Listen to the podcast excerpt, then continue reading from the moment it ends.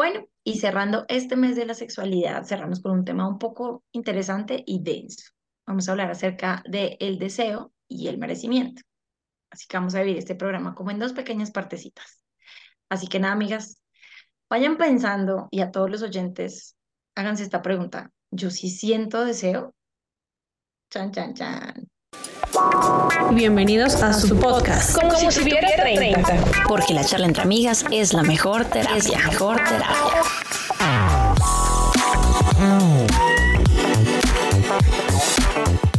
Hola, amigas, bienvenidas.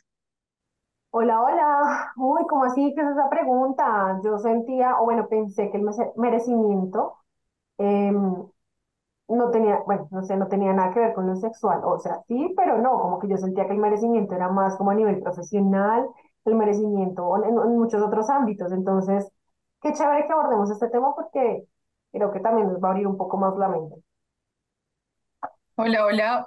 Pues la verdad, nunca he relacionado esa idea de merecer con la idea del deseo, porque para mí el deseo no se trata de merecer, se trata solo de sentirlo, de experimentarlo. Entonces, no, cuéntanos cómo se atraviesa eso, pues cómo se, se aborda eso, porque ni idea. Bueno, como, como les estaba diciendo, vamos a dividir el podcast un poquito en dos, porque vamos a empezar a hablar básicamente del deseo. Es decir, realmente cuando tenemos relaciones o estamos en constante deseo sexual, ¿ustedes se han puesto a analizarse eso o solamente es cuando viene su pareja y las toca o les hace como el punto débil o algo así? Estamos a diario, ustedes se sienten como libidinosas, como con ganitas. Obviamente no me refiero así a vivir así súper libidinosas todo el tiempo al 100%, sino, sino sentir deseo a diario. A diario no creo, no creo que a diario. Siento que es como que hay unos top, como que unos, lo que tú mencionabas alguna vez, como cuando uno está ovulando, ah, es como que uno se dispara. Ujú. Y, y sí, pero no, a diario no.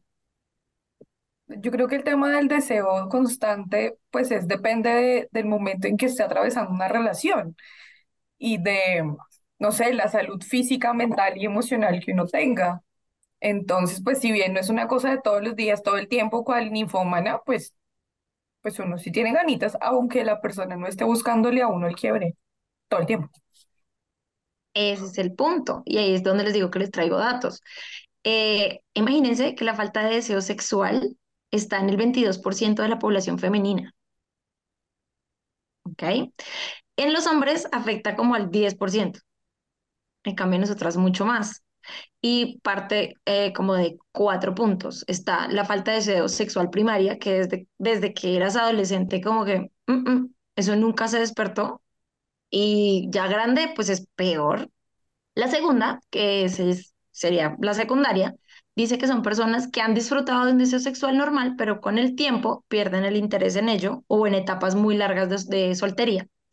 La tercera es la generalizada y habla de que la persona afectada no tiene deseo ni por su pareja ni por nadie, o sea, como que eso se murió. Y la cuarta sería situacional. Y quiere decir que el afectado no tiene deseo sexual por su pareja, pero sí por otras personas. Entonces esto me lleva, me lleva a mí, a mí a pensar.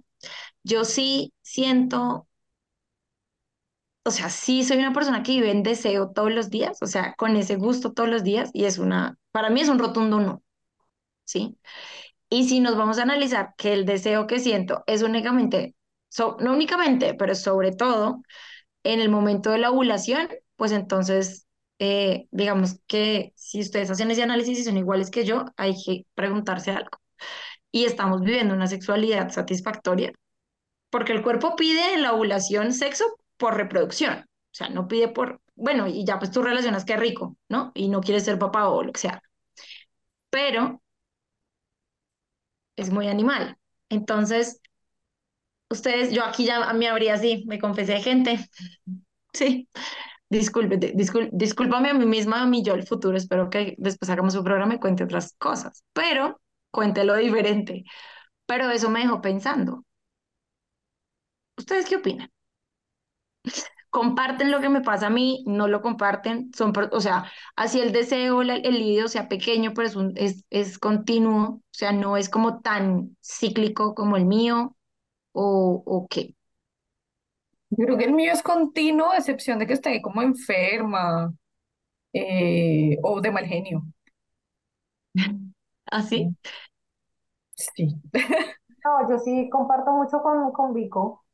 Yo también soy muy como cuando hulo, pero lo que yo les decía en algún podcast pasado, como que sí, sí, sí, sí tengo mi pareja y todo bien, bien, si no, pueden pasar periodos muy largos en los que yo digo, "Ah, todo bien. Oiga, yo, yo ni siquiera sé y soy tan consciente de cuando hulo.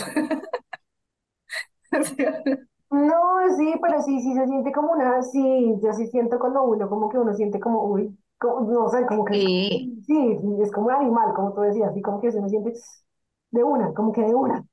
Pero cuando no, como que igual, no es que la pase mal o no es que no, o sea, no para nada, eso es rico, o sea, el hecho que uno busca o que te busquen rico, pero que yo sienta que tengo, como que, que esté pensando o deseando mm, frecuentemente o algo así, mm, no, no es tan frecuente, ¿no? O sea, como que lo puedo dejar pasar y, y estoy bien, no, no, es que,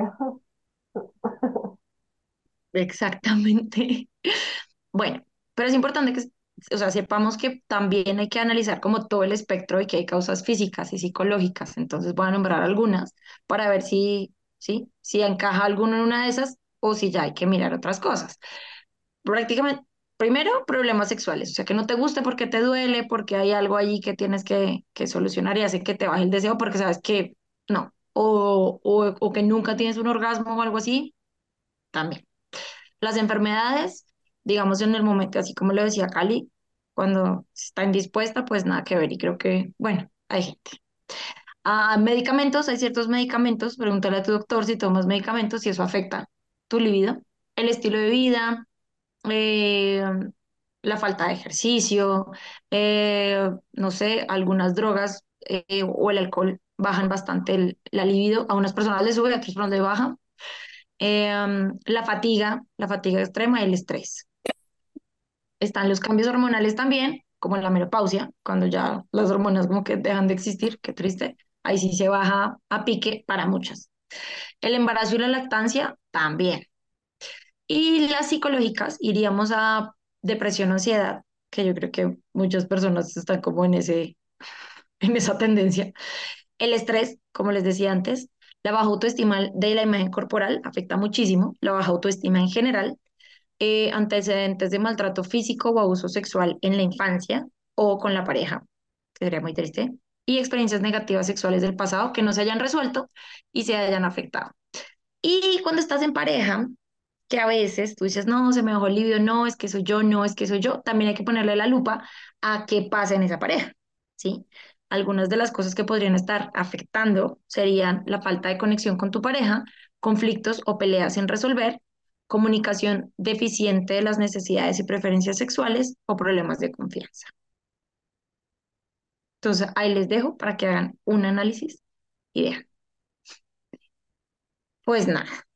Como siempre, queremos darles soluciones a ustedes de qué hacer, de qué podemos hacer, aparte de hacer, yo creo que un análisis muy consensuado con uno mismo. Y es que, y esto es a lo que y ustedes me dirán si miento. Uno nunca se sienta a pensar estas cosas.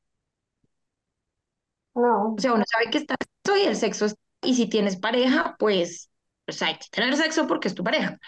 Y porque, pues, ajá, chévere y todo. Eh, y si estás soltero, pues en los momentos que sea, dirás como, ¿verdad que el sexo existe? Y lo irás a buscar tal vez en una noche loca o estarás buscando pareja para resolver. Pero realmente como mujeres nunca se nos, o sea, lo que tenemos en estigma es el hombre piensa en sexo todos los días, el hombre está disponible sexualmente todos los días, ¿sí? Ese es el, ese es el mito. Y nosotras, pues a nosotras somos complicadas, hay que buscarnos, hay que encontrar la manera, y a veces no, y a veces sí, y no somos igual de sexualmente activas que un hombre. pero justamente es lo que estás diciendo, ese es el mito. Ajá, Porque yo he conocido hombres y he estado incluso con hombres que son, no son de disposición 24/7 todo el mes. Tiene también sus días de no quiero, Ajá. de que uno es el que está así como caliente y sí con ganas y ellos son simplemente no, venga, arrunchémonos. Y uno tiene ese imaginario machista de que tal este sí tiene que estar disponible todo el tiempo. Ujú. Como también pasa que uno sí se pregunta estas cosas. Yo me las pregunto, o sea, yo soy una persona que en rasgos enormes eh, que considero que mi salud sexual está bien, ¿sí? Pero cuando siento que algo está mal, que algo está fallando, que algo no es muy yo, ¿sí? Cuando se me baja el deseo, digo como, momento, algo está pasando y que, que, que, hay, que hay detrás de todo eso, porque es que no es normal que yo esté así, no es, no, no, es normal. Y ahí es cuando empiezo a indagar. Entonces, si me pregunto y digo como, no, pues es que he estado enferma o he estado en mal genio y el mal genio o el estrés hace que definitivamente uno se cierre, se cierre a todo. Entonces, pues uno sí se lo pregunta, solamente que no siempre le da el enfoque y no siempre lo investiga más allá. Creo yo que es un poco más el problema. Es verdad. Pero también, bueno, yo empecé a preguntarme esto ya grande. O sea, ya como en mi relación más seria, como cuando tenía 27, 28. En decir como, momento, un momento, ¿sí? Em, que es a lo que vamos. Y siento que también eh, históricamente hablando a la mujer se nos prohibió mucho pensar en esto, ¿sí? Entonces, si sentíamos una baja, una un bajo líbido, era un bajo deseo sexual, es normal, porque eres mujer, ¿sí? Y se supone que las mujeres no sienten tantas ganas como los hombres. Entonces, pues uno como que dice, ah, pues soy normal. No, no, no, no, lo, lo que digo es eso, como que yo nunca me hice esa pregunta, sí. Yo sí. Ah, por ejemplo, o sea, pero es, es chévere ver las dos caras del espectro y me parece pues muy bacano. Y es importante tener esa amplitud de mente de preguntarse este tipo de cosas y estar en constante observación de eso. No quiere decir que esté mal, o sea, no quiero llegar a estigmatizar el hecho de que tú no tengas alto deseo sexual todos los días o estés como hoy, ¿sí? No, pero también que no lo dejemos atrás como si fuera algo que, que a, nosotras como mujeres no nos tiene que importar porque es que nosotras no somos tan sexuales, ¿sí? Que era lo que yo escuchaba mucho en generaciones anteriores, el típico, y se veía hasta en, en las, en las películas, en las novelas, y era como, yo no quiero, pero él sí quiere siempre, entonces me duele la cabeza, entonces sí, o sea, yo no estoy en esa disponibilidad, Mm. y Bueno, sí, no, también es un poco el, el sentir que Es que yo creo que eso es una cuestión que además tiene una carga histórica bien interesante y es que antes, pues el tema del sexo, pues era simplemente porque tocaba hacer niños y criar y traer personitas al mundo. Y entonces incluso antes muchas personas dormían separadas y solamente se juntaban para el aquello porque tocaba, porque la iglesia, porque las religiones, porque lo, lo exigían.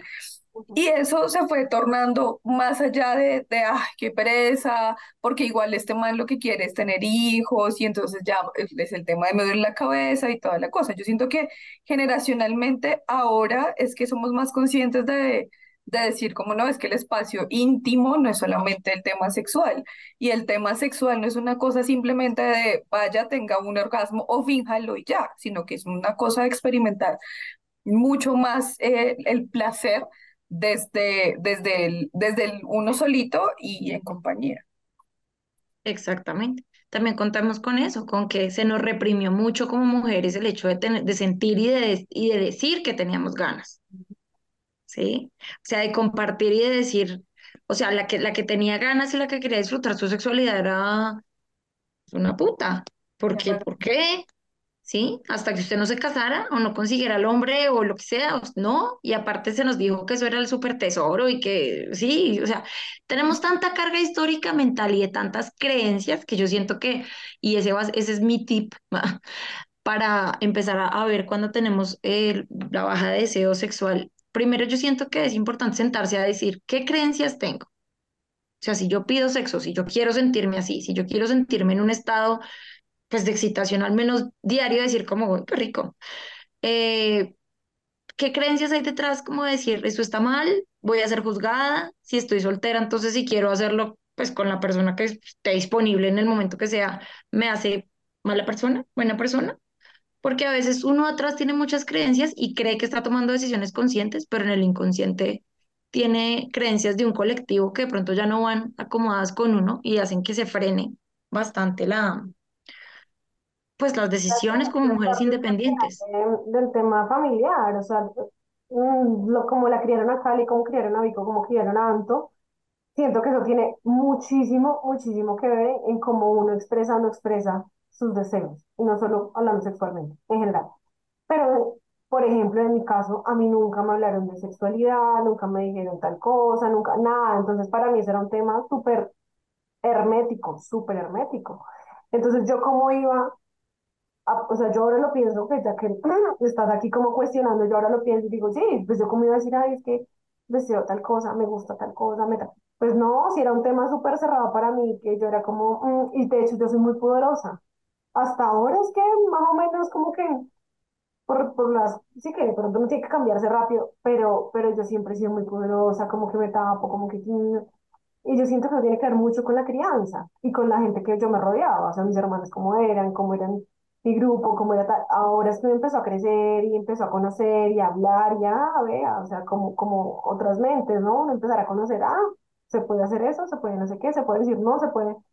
Entonces yo siento que al final esas creencias, si están muy arraigadas, las estamos, nos estamos deconstruyendo un poco, como que con todas estas herramientas que cada día salen y salen y salen, pero eso está ahí, eso está ahí, eso está ahí, uno trata de, pues de ya dejarlo, dejarlo, y seguramente los pelados que vienen ahorita, la generación Z, pues yo qué sé, o sea, esos pelados ya vienen con otro chip, ¿sí? Ellos ya vienen con unos papás que seguramente muchos son de nuestra generación, entonces ya vienen con otro chip. Eh, al final, lo importante, lo que hemos aprendido es que sí toca eh, exteriorizar eso que deseamos o no, y que y en cómo nos sentimos también con eso. Si yo, si por ejemplo, ahora hablándolo, ya lo puedo hablar abiertamente, sí, no, no, no, siempre tengo ganas, no sé qué. Antes era como, no, pues si tocaba así, ¿quieres? Sí, pues sí, pues sí, porque como así que no. Entonces, bueno, no sé, siento que es mi familia también. Y ¿Cómo nos daba pena decir? cuando éramos niñas, ¿no? Nos daba pena contarnos eso. Yo tuve la fortuna de encontrarme una pervertida de amiga como lo fue Cali. Menos mal tuvimos una amiga como mentira. Pero, ¡Ey! Ella también era igual. Sí, yo, y yo, de hecho, yo, porque mi mamá a mí me habló de sexo muy, desde muy temprano, desde épocas en las que yo decía, ¿what? Y bueno, aún así tengo mis cosas, pero yo no me sentía tan cohibida en el hablar de eso y tengo la fortuna de que lo hablo y encuentro una persona que no le da pena y no me dice, "Ay, no, como cállate con eso, sino que sí, y ahí podemos hablar, pero yo decía como, y las dos éramos tímidas en el tema, o sea, todavía éramos como, pero como, "Ay, está mal, y no, o sea, estamos en pleno descubrimiento natural renatural y, en- y hasta en una edad decente, o sea, ni siquiera era una cosa como fea, sino en una edad tan apropiada que yo digo como tenemos tantas cosas en la cabeza, Oye, yo no sé de dónde salí así, porque mi casa era igual que en la casa de Anto. O sea, que, hablar de pues, sexo, yo que dije, hablar de esas cambiamos de mamás. Sí, hombre. No, pues yo tenía un hermano mayor, hombre, pero tampoco él hablaba de esas Pero, cosas. pero tú ves, tú sa- él salía, tenías una amiga, yo no sé, siento yo, mis Pico hermanas, también vive eso. hermanas mayores son mujeres. No, yo siento que, yo siempre lo he dicho, y es que mi lado ñoño agradece mucho el haber tenido libros para enterarme de estas cosas.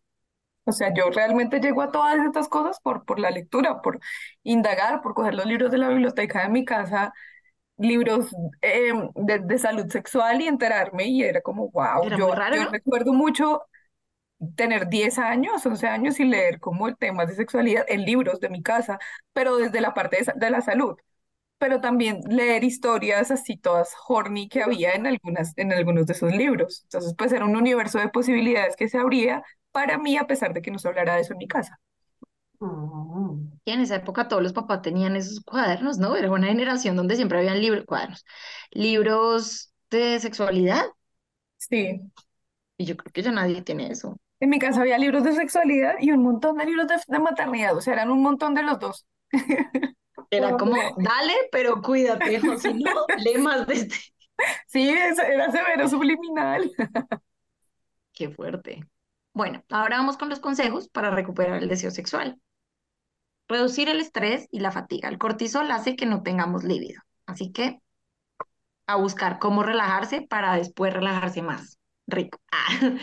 Mejorar la comunicación con tu pareja. Háblale de tus inseguridades, de lo que te sientes incómodo, de todas estas cosas. Y pues, si tienen problemas, hablen, solucionenlos hablando. Mejorar la calidad de las relaciones sexuales. Las experiencias placenteras mejoran el deseo y perspectiva de los encuentros sexuales. Por eso será muy beneficioso que se dediquen tiempos preliminares, busquen aquellos que los estimule y los hagan disfrutar. O sea, vuelvan a conocerse. Si están solteros, pues háganse, háganse todo lo que se tengan que hacer para volverse a conocer. Y si están en pareja, pues creen espacios diferentes donde intenten cosas nuevas. Claramente, consultar con un profesional si la situación no, no cambia ahí, no mejora. Eh, y para nosotros las mujeres tomar suplementos como el colágeno, como todas estas Depende. vitaminas. ¿Cómo? ¿Cómo? Eso es una muy buena salud sexual. Tú, estamos más de 30, ¿no? los suplementos, los Pero, pero pues igual un colágeno ahorita, toca simplemente buscar a alguien mayor de edad y ya, que se lo merezca. Y que valga la pena, sí. Eh, No, un colágeno no tiene que valer la pena, tiene que o valer sea, que valga la pena, porque qué pereza un man todo aburrido en la cama, todo. Ah, no, sí, claro. Pero los colágenos no son aburridos justamente porque están buscando la, la acción, tienen la energía, tienen la chispa. y tú dispuesta a enseñar. Marica, a mí me gusta ser mentora, yo soy docente. No mentiras, realmente no me interesan los niños, los muchachitos. Ay, los muchachitos. Bueno, y saliendo de aquí del deseo, em- ahora sí enlazamos con el tema del merecimiento. Ya que dentro de este ciclo hablamos de sexualidad sagrada y de todas estas cosas, pues ustedes no piensen que nosotros eso que tenemos allá abajo solamente es para reproducirnos y sentir rico. Es importante, y esto lo estudié en una clase, en un curso que tomé de terapia, danza terapia, y ella nos hablaba del chakra base. El chakra base es como lo que nos arraiga la tierra y lo que nos da ese poder de creación. Y ese chakra está, o sea, tenemos los dos, el que está como más hacia arribita de la parte sexual y el, de la base. Esos dos chakras ahí manejan la energía que nos hace creernos abundantes y prósperos. O sea, el que está más o menos como ubicado en el, en el aparato reproductor, A ver, Cali, ponte de pie y nos muestras los puntos. eh, no, no porque qué tal yo tenga pijama por aquí. ¿Qué tal? Puede ser una opción. Les voy a decir los nombres No, de los la, dos. la del cuerpo para eso es pico, entonces debería explicar ella. Ah, no. Es que no, pues es que yo tal vez esté muy equivocada, pero no es ese aparato reproductor y después ese como el del ombligo o no. Están los dos. Está, es que es el, el de la base, estaríamos El hablando rojo. que es, la base de la columna, que es el rojo, que ese lo vamos a llamar mul. Vamos a decirle así, si así no se dice, me disculpan. Y el que sigue es el que está exactamente en nuestra zona pélvica, o sea, como arriba del pubis, ahí, y ese se llama Svadhisthana, ¿sí? Entre esos dos se acumula una energía creadora, próspera, abundante, ¿sí? Y está muy relacionado el hecho del saberse merecedor del placer con el saberse merecedor de todo lo bueno que da la vida para nosotros.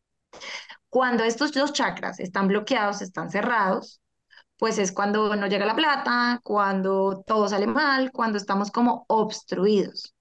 Entonces, hacía un ejercicio bien, bien importante y para mí, y, lo quise hablar en este podcast porque en esa clase mm, nos concentramos mucho en esa zona y empiezan a decir, yo soy merecedor de las cosas maravillosas y de las cosas buenas, y empiezas a trabajar con la energía en esa zona y te das cuenta que estás tan reprimido, estás tan reprimido, reprimida de esas sensaciones que no te crees merecedor. Los invito a que hagan ese ejercicio. Concéntrense en ustedes caminando o si quieren bailando como quieran bailar con una música que quieran, si se puede como de tambores, algo como, como que genere energía más que calma.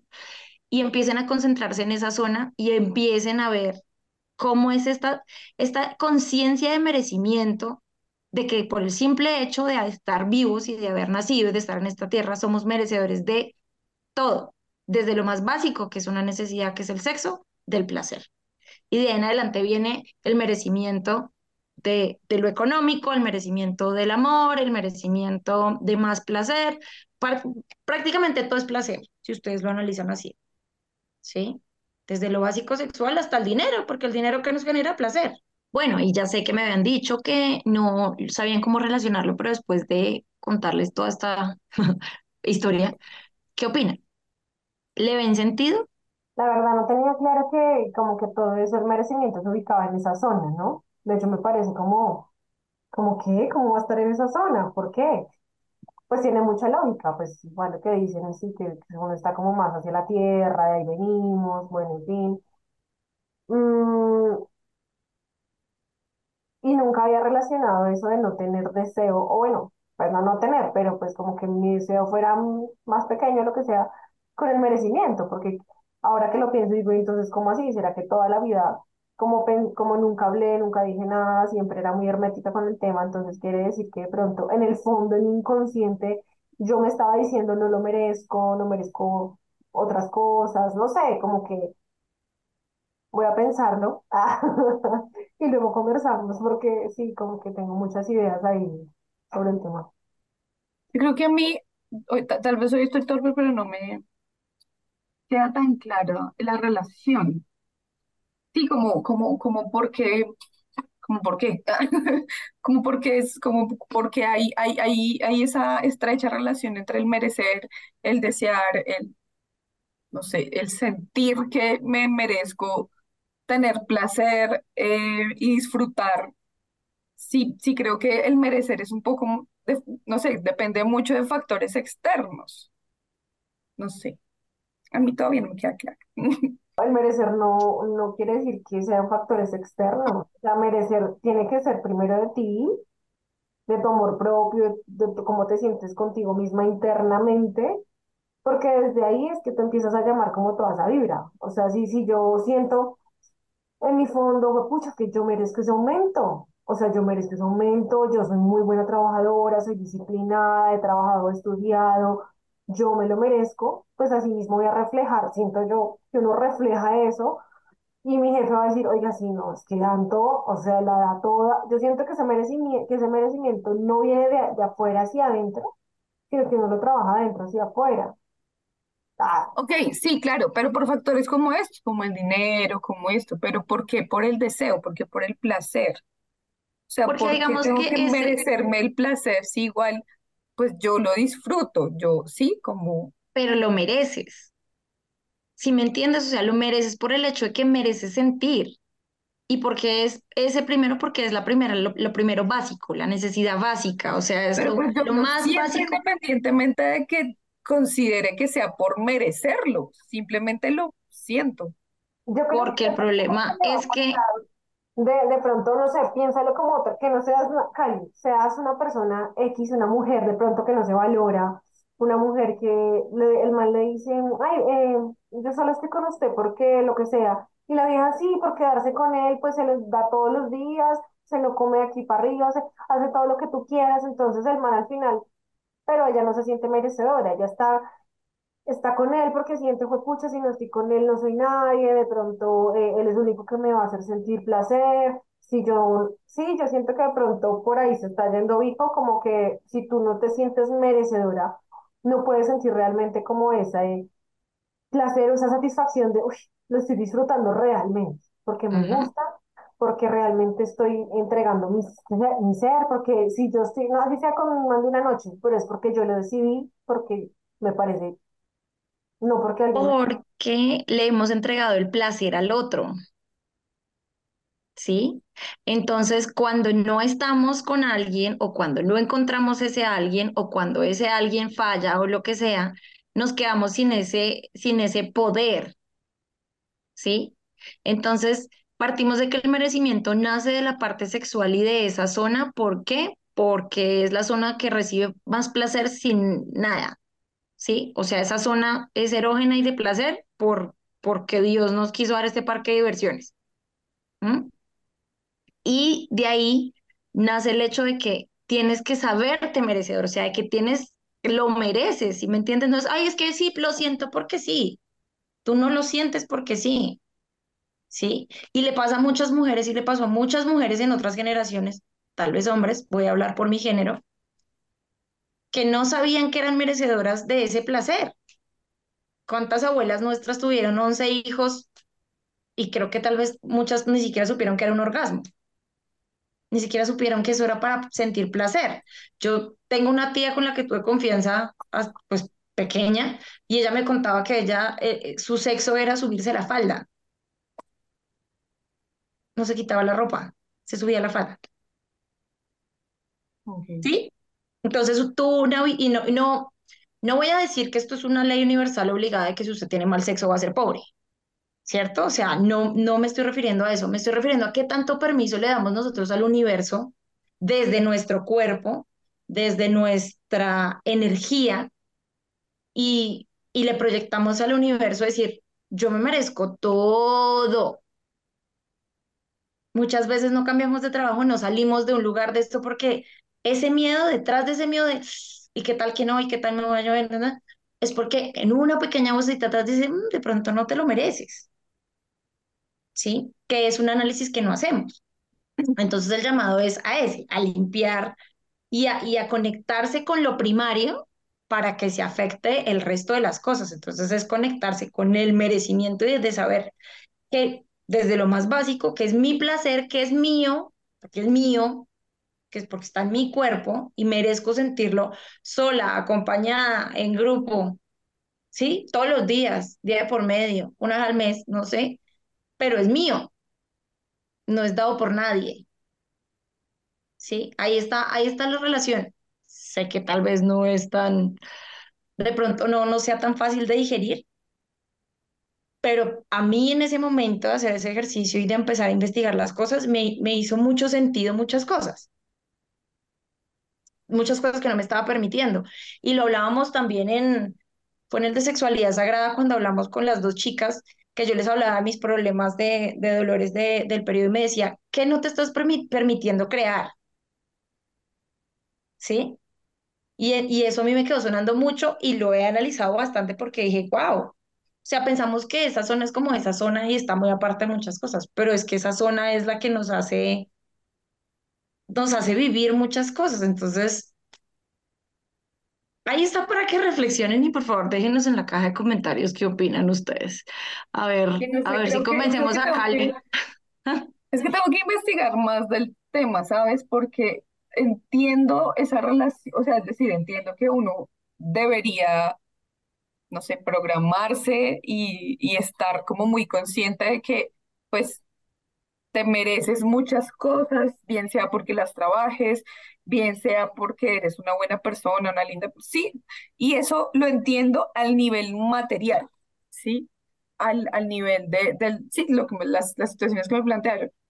Pero cuando se trata del placer mismo, para mí no es una cosa de, no, es que yo me merezco el mejor orgasmo de la vida porque es que hice muy bien, no sé, la felación al mar, ¿sí?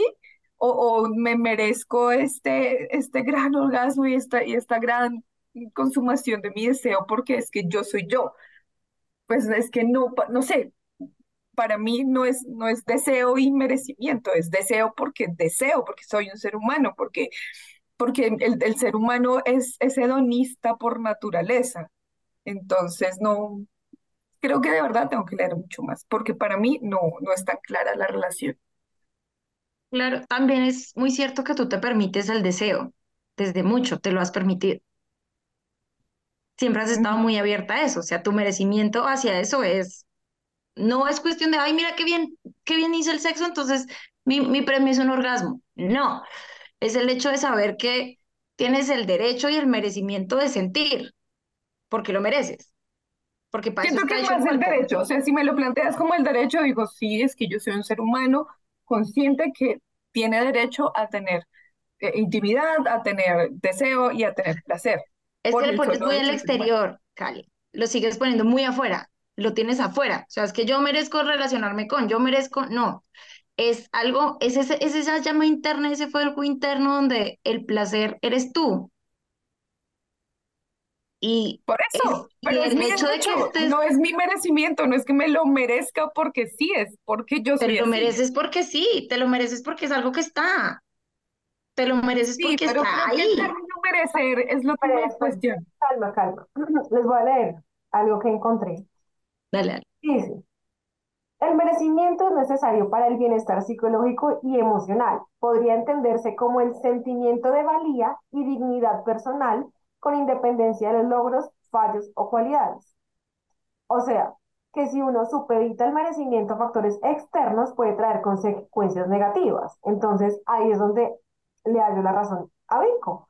Cuando uno eh, eh, se supone que si el merecimiento es como para, pucha, es mi dignidad personal, es, es como mi sentimiento de valía, de yo valgo y merezco eso, pero no es algo, es, es algo externo, o sea, yo no, sí, todos merecemos eso, todos merecemos eso, ah, sí, no, no es que todos, e, ese no es, ese no es el merecimiento real, o sea, lo que yo merezco es yo misma sentir adentro de mí me sentí bien, como, me estoy sintiendo yo, qué hizo falta, qué rico, como yo, yo misma desde adentro decir, pucha, cómo me siento y cómo me hace sentir eso a mí. No, si yo tuve el mejor sexo de la vida, pero yo cómo me sentí, yo adentro, como decir, pucha, puede ser el mejor sexo de la vida, pero me siento vacía, me siento triste, ¿qué pasa? ¿Sí? Pero pudo ser el mejor polvo, y tú eres consciente y dices, pero pero me sentí mal, me sentí triste, ¿qué pasa? Entonces eh, ahí es donde siento que juega un poco eso que dice Vico de, del merecimiento, de que algo, algo hay que uno tiene que trabajar, pero internamente. No como el acto de decir me merezco el sexo, no, sino como lo que tú interiorizas. Ay, no sé, no soy terapeuta. Sigo pensando que el término no es merecer. Eh, yo siento que sí, porque siento que tú lo ves el merecer como si fuera un logro, como si fuera una tarea, por lo que acabaste de decir ahorita. Fue como, claro, yo me merezco este puesto porque es que soy buena y lo hice bien y no sé qué. No, así lo hagas mal. Tú mereces. Es lo que, es lo que va a eso. Por eso está ligado a decir, el merecimiento está ligado al placer como, como base, porque de en adelante tú mereces todo, hagas o no hagas, seas o no seas, Sí, lo que pasa es que a nosotros nos ligaron el merecer con el hecho de que es que tú tienes que cumplir con, ciertas cosas para poderte ganar eso. ¿Sí? Y, no, y, y, en este caso el merecimiento no, no, es, no es un término que dice, oye, trabaja para conseguir esto porque ahora sí te lo mereces. ¿Sí? Aquí el merecimiento, de pronto para que lo puedas aterrizar un poco más a lo que yo quiero decir, es por, únelo y ponlo como un sinónimo de derecho. ¿Sí? mereces recibir, mereces. Y en esta área de aquí abajo es donde tenemos como el primer recibimiento, que es ese placer. Y de ahí en adelante es donde tú abres ese canal y dices, oye, yo merezco sentir, merezco tener esto, merezco sentirme de estas formas, pues también merezco tener todo y puedo ir por ello. Así yo no me sienta merecedora, ¿sí me entiendes? Es que muchas veces dejamos de, de luchar por, por eso mismo, porque es que entonces yo que hice tanto, yo no hice tanto, entonces yo no me merezco, no sé, tener una super casa, porque es que yo no, yo no trabajé tanto, o sí, o, me faltó, entonces no. Ahí es, es denso de, de poner tus creencias y de poner las cosas y sobre todo en este mundo que si tú no haces un montón de trabajo, no te puedes ganar nada y no te mereces las cosas y cambiar el chip y decir yo merezco, pero simplemente hecho de estar viva. ¿Sí? sí. Es que siento que, que sí es un poco la concepción que uno tiene de la palabra merecer, del merecer a cambio de algo, ¿sí? Eh, me encontré una cosa que era como un tema de, y lo vengo pensando en toda esta conversación, y es el tema de la autoestima.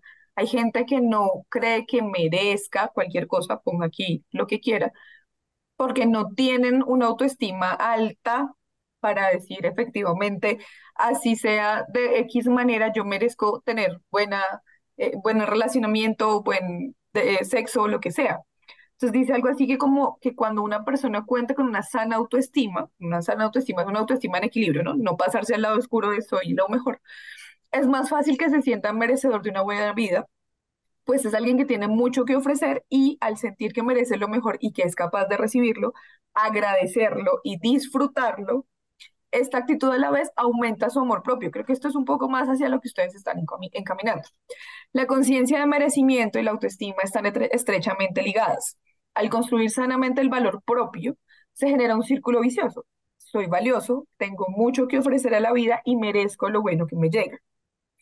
eh, el saber que merezco cosas buenas hace que me sienta más valioso. Sin embargo, simplemente por el hecho de existir, es lo que les decía, merecemos el amor, la salud, la prosperidad y el bienestar que estemos dispuestos a recibir siempre y cuando sintamos que los merecemos. Creo que es un poco lo que están diciendo, solamente que para mí no es el tema de la, del, del merecer como, como la palabra uno normalmente la conoce, sino porque uno tiene como el, el suficiente valor y amor propio para decir como, pues es que esto, esto, esto soy yo. Sí, creo que es un poco lo que ustedes están tratando de decir, solamente que para mí aún la palabra no me encaja porque tal vez tengo el otro significado.